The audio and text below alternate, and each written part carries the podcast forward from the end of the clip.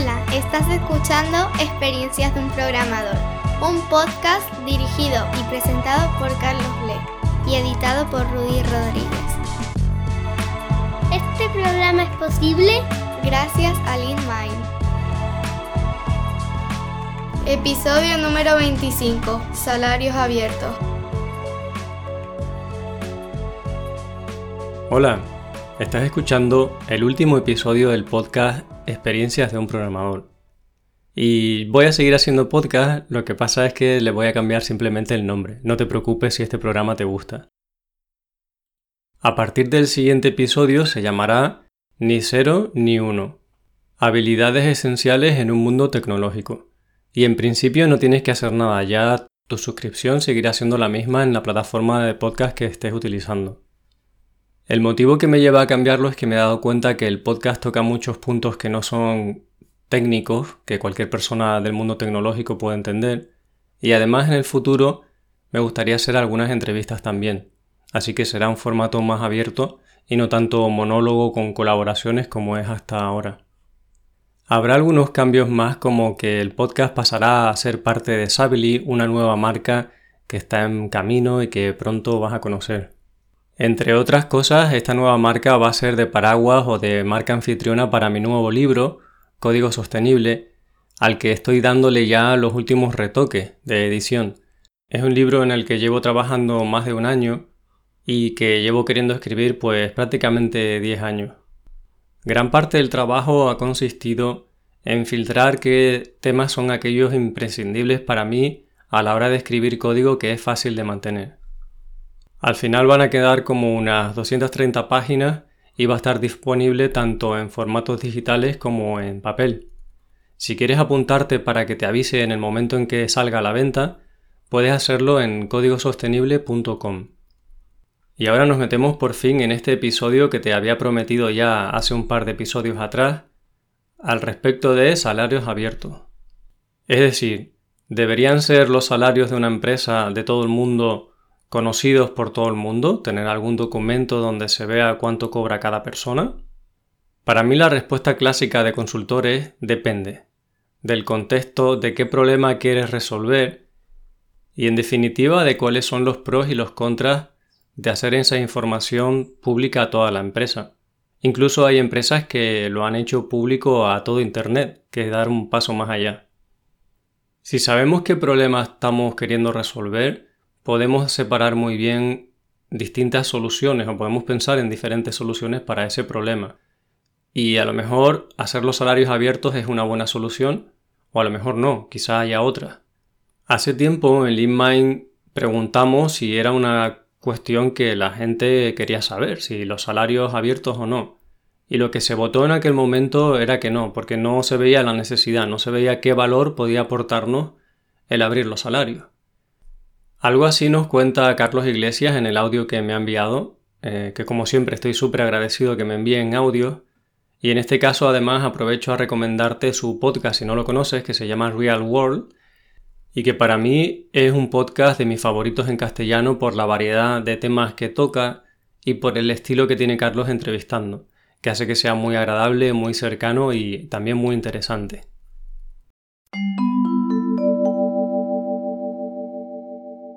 Hola, soy Carlos Iglesias y en redes sociales me encontraréis como Carlos the Sailor, Carlos el Marinero.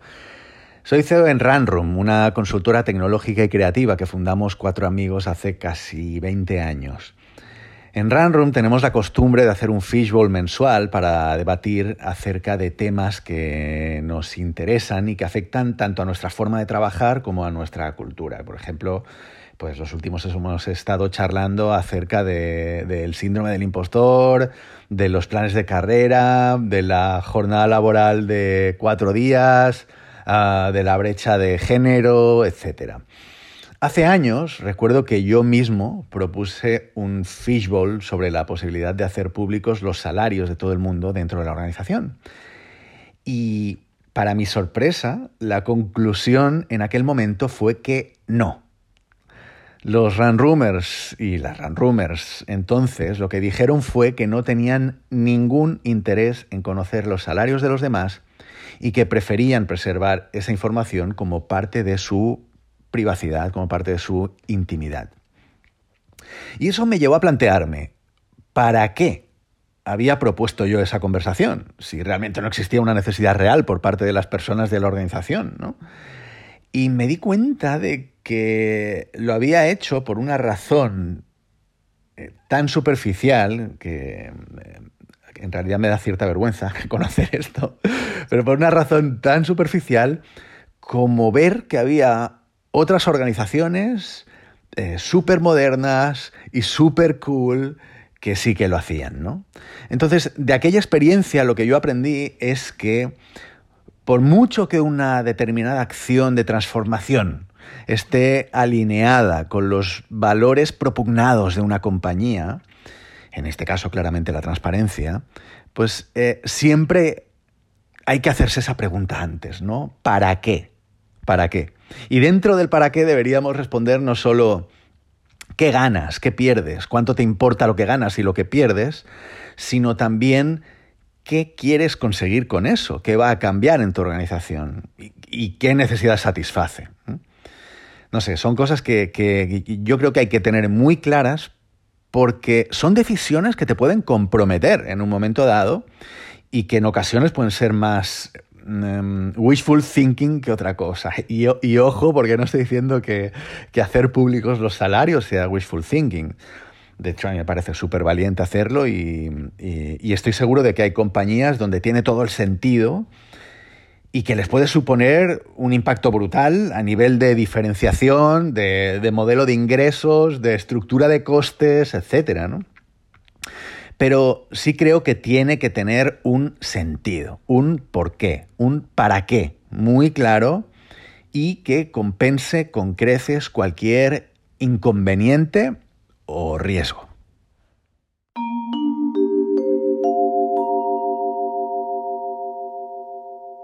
Le encuentro varios pros y contras al tema de abrir los salarios.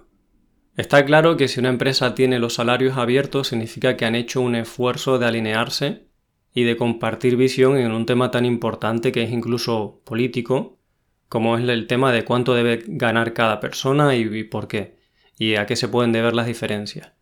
Detrás de esto hay un esfuerzo grande y un tiempo dedicado a debatir y a consensuar, lo cual te está diciendo que esa, empresa funciona como un bloque, como un equipo, al menos en ciertas partes están muy bien alineados y eso pues habla bien de esa empresa, culturalmente.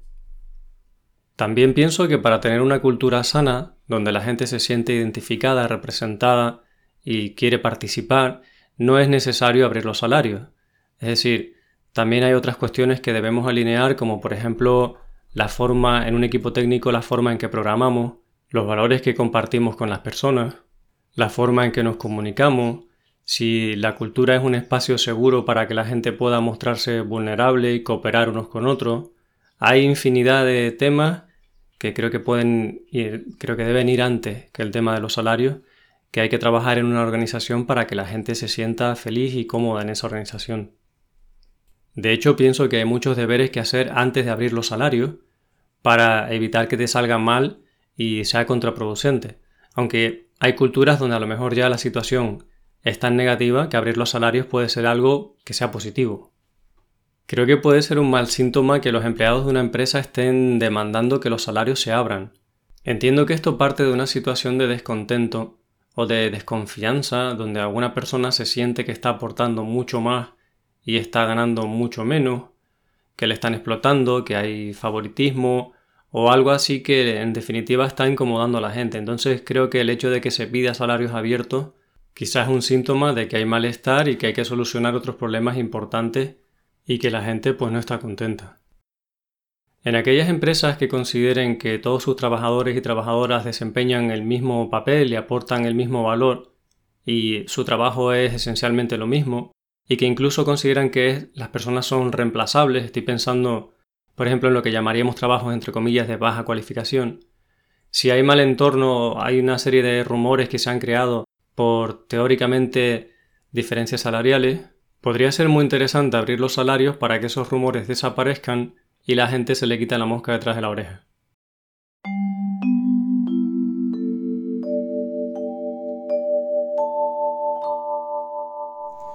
Buen día. Soy Fran Torres, FC Natra en las redes y trabajo como impulsor de la excelencia técnica en Retabet. En muchas conversaciones con colegas de trabajo ha salido el tema de si hacer público o no el salario de las personas dentro de una empresa.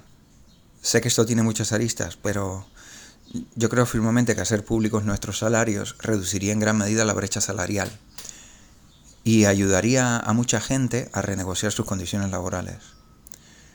A mí me resulta curioso que en todas las discusiones la mayoría de las personas más reticentes a publicar su salario son aquellas que más podrían verse afectadas por la brecha salarial o que claramente están cobrando un salario por encima de lo que aportan a la empresa.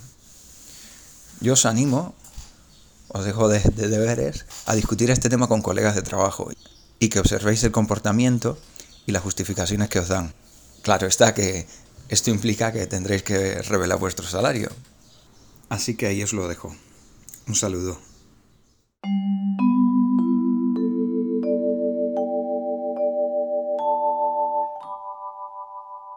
Para evitar malentendidos y rumores y porque nos gusta mucho la transparencia, en LeanMind sí que definimos un marco de información en el que la gente se siente que las condiciones son justas, que nadie se está aprovechando de nadie y que se hace todo lo mejor que se puede. En este sentido lo que hacemos es que anualmente las cuentas de la empresa se presentan a todo el equipo, lo que se ha gastado, en qué se ha gastado el dinero, cuál es el beneficio, qué vamos a hacer con ese dinero, cuánto tenemos en el banco, y también se sabe lo que cada persona, en el caso nuestro que facturamos por horas o jornadas, lo que se está facturando por esa persona. Y obviamente cada persona pues sabe su sueldo y además le damos información sobre en qué otras cosas se ha invertido más allá de sus sueldos, si han sido formación o han sido viajes o cualquier otro gasto en el que se ha incurrido, para que cada persona tenga una idea bastante clara de cómo se están gestionando las finanzas y que no hay trampa ni cartón, y que la gestión económica pues es la que se está llevando. Y con esto nos sentimos que hay suficiente información y transparencia para que las personas hasta ahora pues no estén demandando esa comparativa de salario. En nuestro caso la comparativa la vemos negativa en el sentido de que estaríamos haciendo de repente que unas personas eh, puedan sentirse en competencia con otras. Y es una cosa que no queremos que ocurra. Si bien es cierto que las diferencias salariales son pequeñas, porque otra cosa que explicamos es que eh, se sabe el salario más bajo de la empresa, se sabe también el más alto, y tenemos una política de que entre el más bajo y el más alto no puede haber más de un por siete, o sea, no puede ser más de siete veces superior. Así que tienes un marco de referencia como para que mm, no pueda haber unas diferencias que sean alarmantes o que sean escandalosas, con las que la gente no se sienta mal. Lo que vimos, por ejemplo, cuando nos pusimos a estudiar la posibilidad de que hubiera un bonus variable a fin de año y dependiera de una serie de méritos, es que enseguida aparecían dudas sobre, bueno, ¿y estos méritos eh, en base a qué los vamos a, a medir? Me pareció ver en el horizonte como una competitividad un poco insana por además un monte de dinero que iba a ser muy pequeño. Entonces me pareció que era muy peligroso.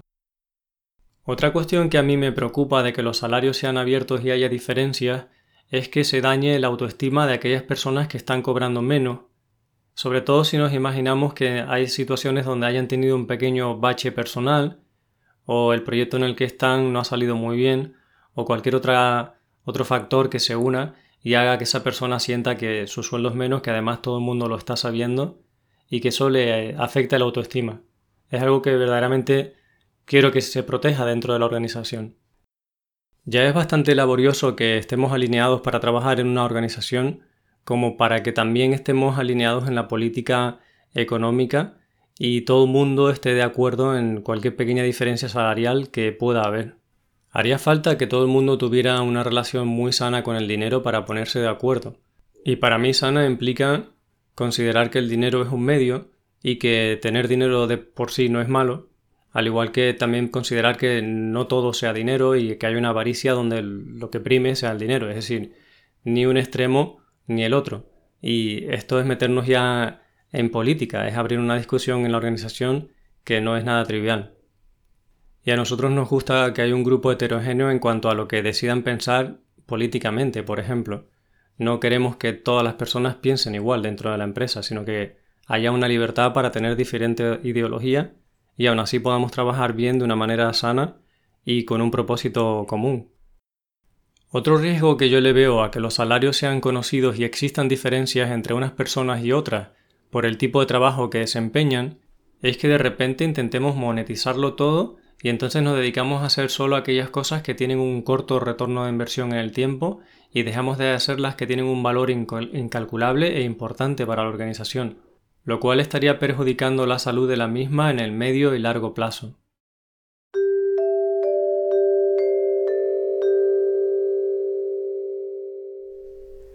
Me llamo Javier López Camacho y en 2004 trabajaba en el apasionante mundo de las empresas de IT como un empleado más. Sin embargo, veía muchas cosas que se podían hacer mejor. Así que ese año me lancé con otros compañeros que tenían las mismas ideas y creamos Panel Sistemas Informáticos.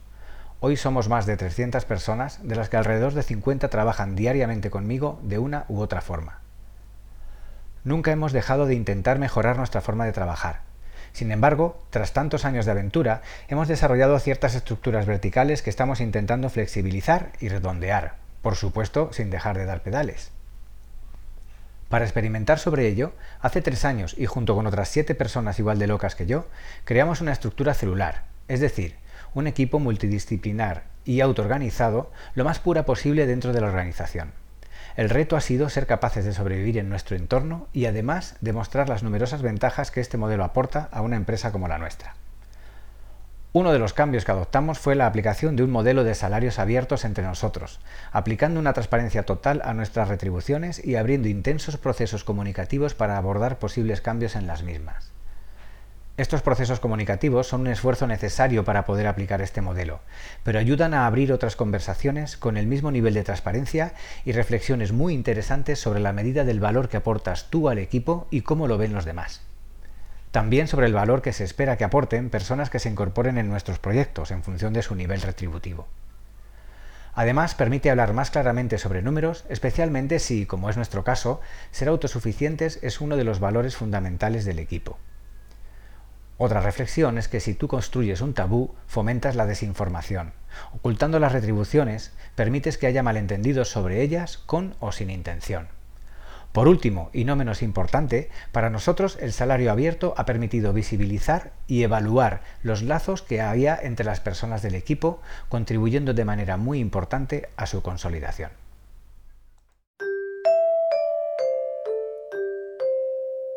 Para ganar en transparencia y en tranquilidad, pero no entrar en conflictos por diferencias, algunas organizaciones deciden establecer unas categorías profesionales que tienen asociado un sueldo, y en la empresa se sabe quién está en cada categoría. A veces esas categorías no tienen un número establecido, sino que hay una horquilla, un rango salarial. Lo que te pasa si el rango es muy amplio, de nuevo es que puede haber duda y puede haber diferencias salariales que la gente quiere conocer o que si las conocen pues puede ser problemático. Si la horquilla es muy estrecha o directamente hay un número redondo, lo que sucede es que la variación entre unas personas y otras dentro de la misma categoría es muy poca o es ninguna. Estás considerando que todo el mundo se merece ganar lo mismo si están en esa categoría. Y eso tiene sus pros y sus contras.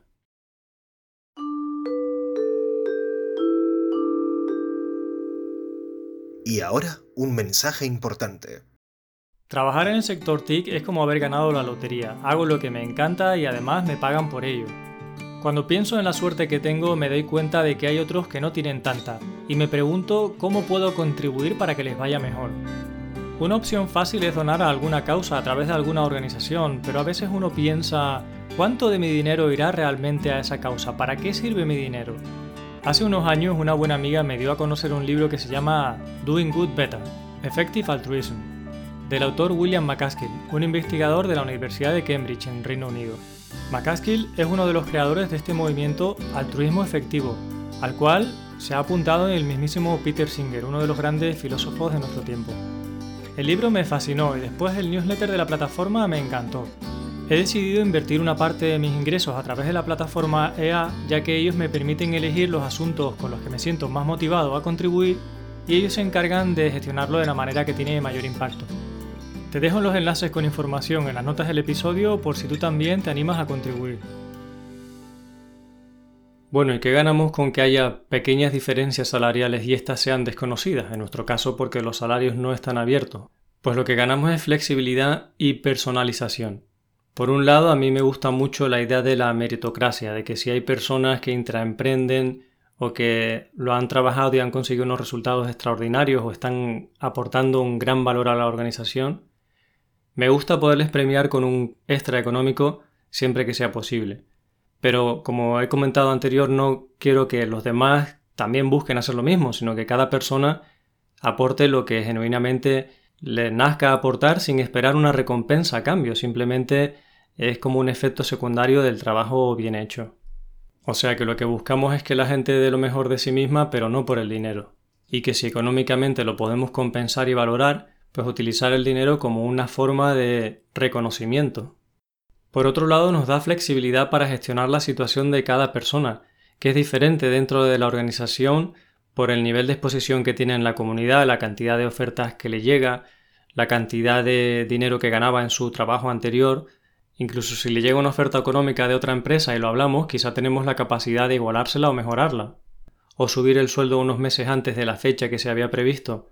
Todas estas pequeñas cuestiones que son flexibles y que están en un marco ya fijado que hace que las diferencias no vayan a ser muy grandes, pues nos da una flexibilidad que nos permite tomar decisiones ágiles que son buenas para la persona y son buenas para la organización.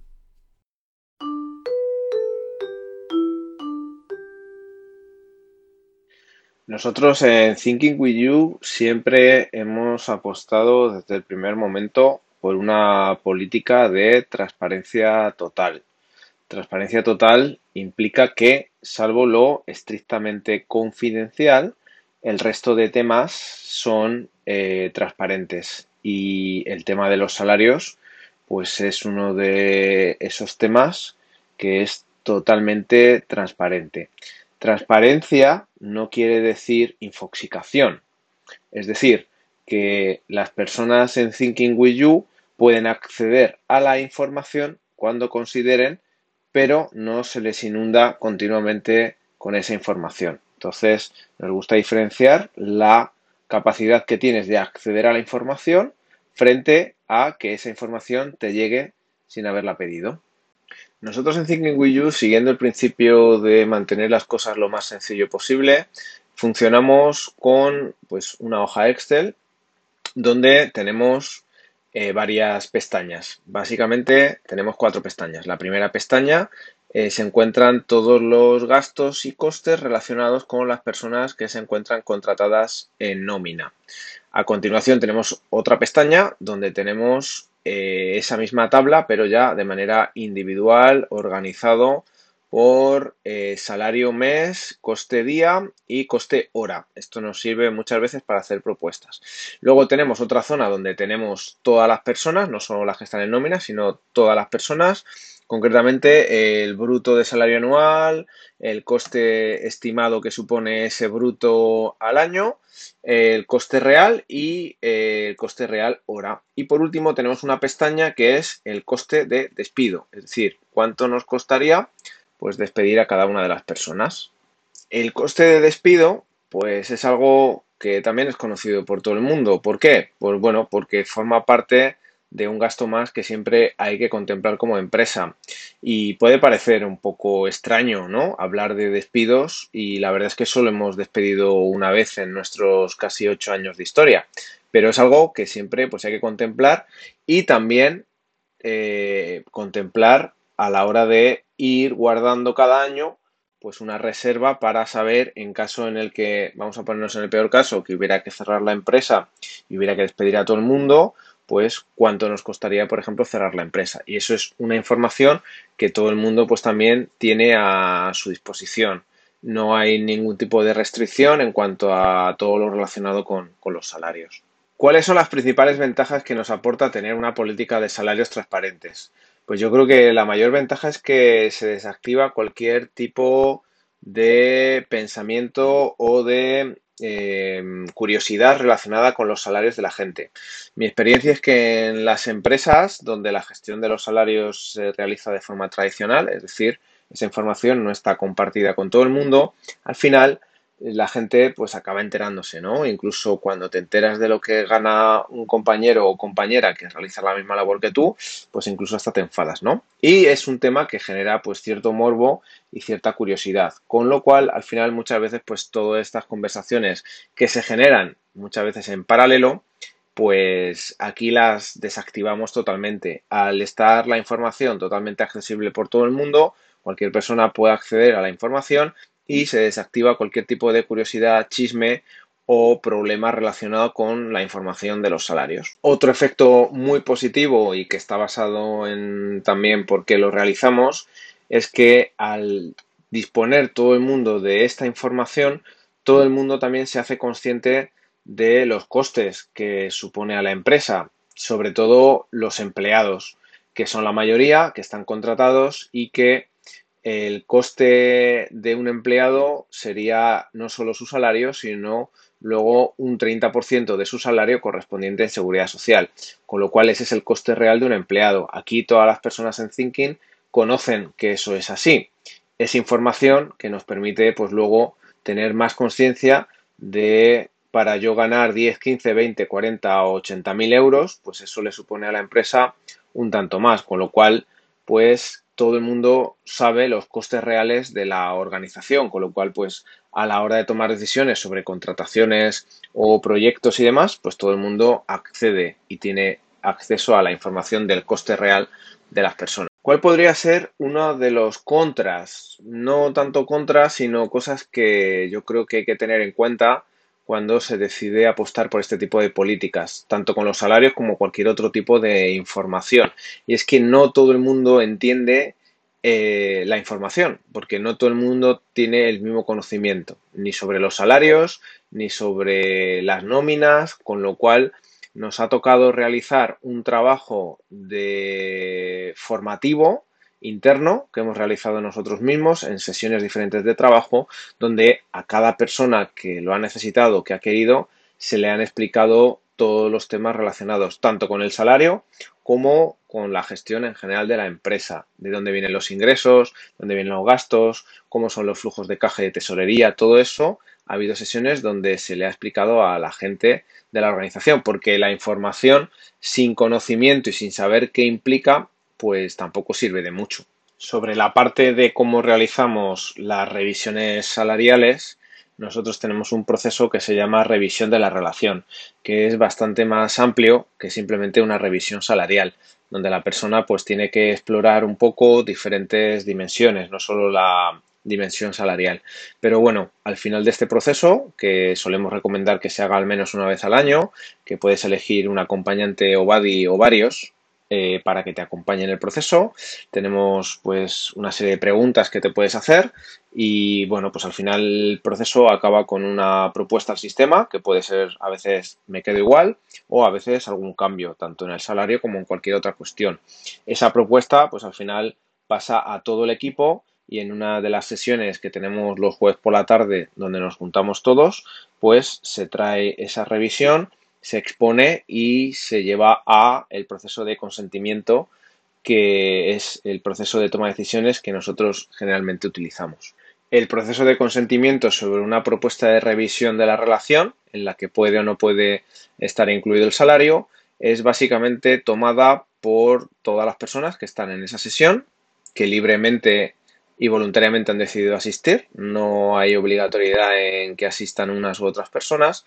Y el consentimiento, como lo hacemos, es que en ausencia de objeciones, esa propuesta que ha traído la persona pues se lleva a cabo. Con lo cual, ante una petición donde se incluye la parte salarial, se estudian todas las propuestas y al final, si no hay ninguna objeción, pues esa propuesta con ese salario se lleva, se lleva a cabo. Eh, dimensiones que solemos tener en cuenta, pues la sostenibilidad de la empresa, la equidad interna y nosotros, pues los salarios, la verdad es que no los eh, establecemos por la meritocracia, sino basados en la necesidad de la persona. Los salarios no los establecemos basados en la meritocracia, es decir, cuánto sabes, qué experiencia tienes, qué conocimientos tienes. Nosotros no nos basamos en esa manera para establecer los salarios, sino que nos basamos en la necesidad de cada persona. Con lo cual, cada persona tiene unas necesidades diferentes en función de su vida y siempre decimos que tu necesidad tiene que estar cubierta y que al final de mes pues el dinero no sea un problema o una preocupación para ti. Te tienes que ir tranquilo a la cama eh, todos los meses. En base a eso, pues eh, la persona, eh, podemos decir que en el proceso de elección establece su salario que pasará a ser revisado interiormente por el equipo donde estableceremos que ese salario pues sea sostenible para la organización y que tenga cierta equidad interna, es decir, que no esté muy desbalanceado con los salarios que ya hay internamente.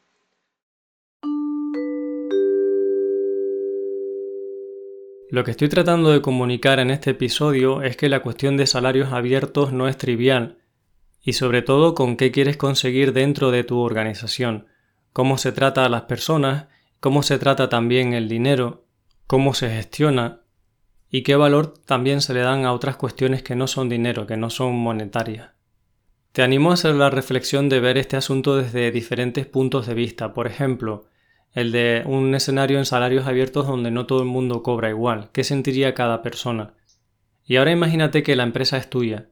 ¿Qué decisiones tomarías? ¿Qué cultura es la que quieres que hubiera dentro de la empresa? ¿Y qué implicaciones tendrían esas decisiones? Imagínate que fuera un grupo muy heterogéneo donde todas las personas aportan y cada una de ellas es especial y única dentro de la organización, pero que su desempeño, sus intereses, su background es diferente. ¿Cómo gestionarías eso?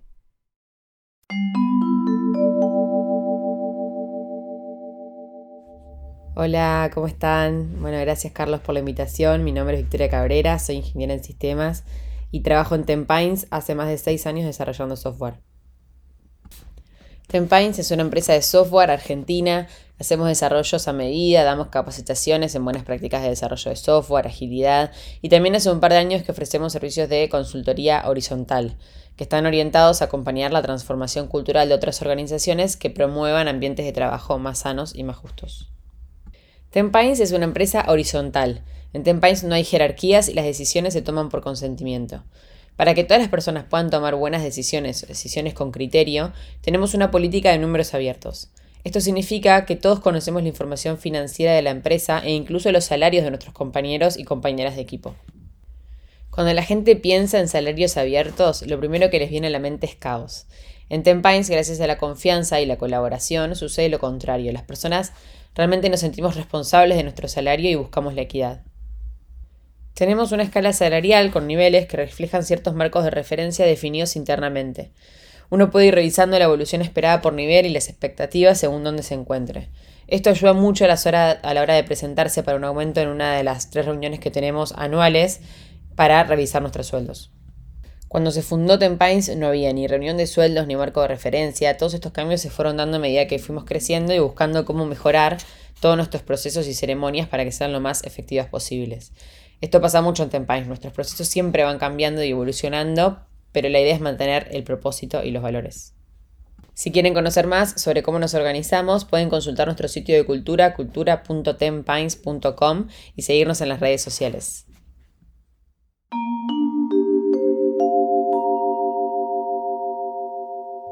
Si te parece bien, te dejo reflexionando y me despido hasta el siguiente episodio, donde recuerda que ya el podcast no se llamará Experiencias de un programador, sino que se llamará Ni cero ni uno, porque seguiremos hablando de todos esos grises que hay en una vida que definitivamente no es binaria.